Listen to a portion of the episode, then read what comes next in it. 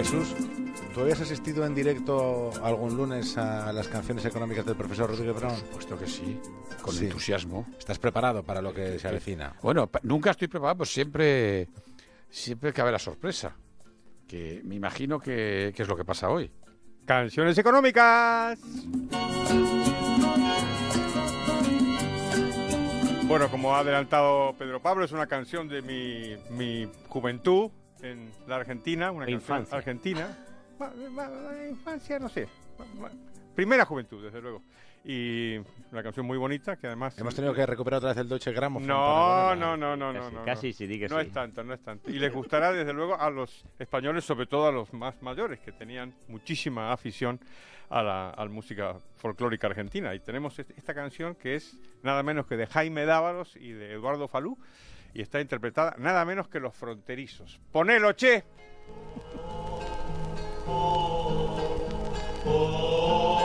Y mira la aguja, escuchar la aguja. Río abajo voy llevando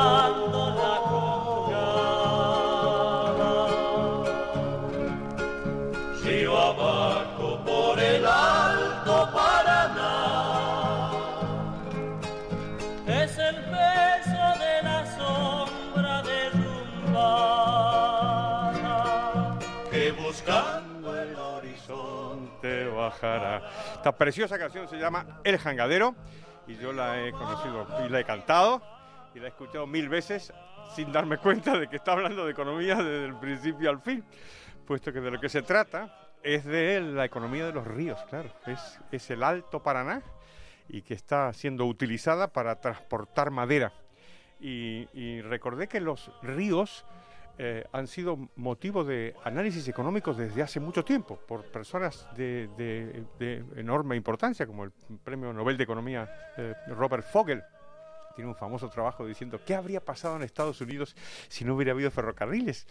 Y su respuesta es nada, no habría pasado nada. Las cosas se habrían transportado por el agua, como han sido transportadas pues durante siglos y durante, durante miles de años. Y otro economista que se llama Thomas Sowell escribió hace años que descubrió por qué Europa era rica un día que estaba en una de las capitales del Danubio, o sea, Budapest o lo que sea, y estaba asomado en un puente, miró y no se daba cuenta en qué dirección fluía el río. Y dijo, ahora entiendo por qué estos tíos son ricos. La posibilidad de transportar por el agua, tener ríos navegables es una herramienta importantísima para la civilización y el progreso. Por eso fueran ricos los egipcios, no porque estuvieran al lado del desierto. ¿eh? No, Estaba- no. El desierto no daba. Estaban al lado del río Nilo. O sea que lo recordé escuchando esta preciosa canción argentina. Y hemos terminado por hoy.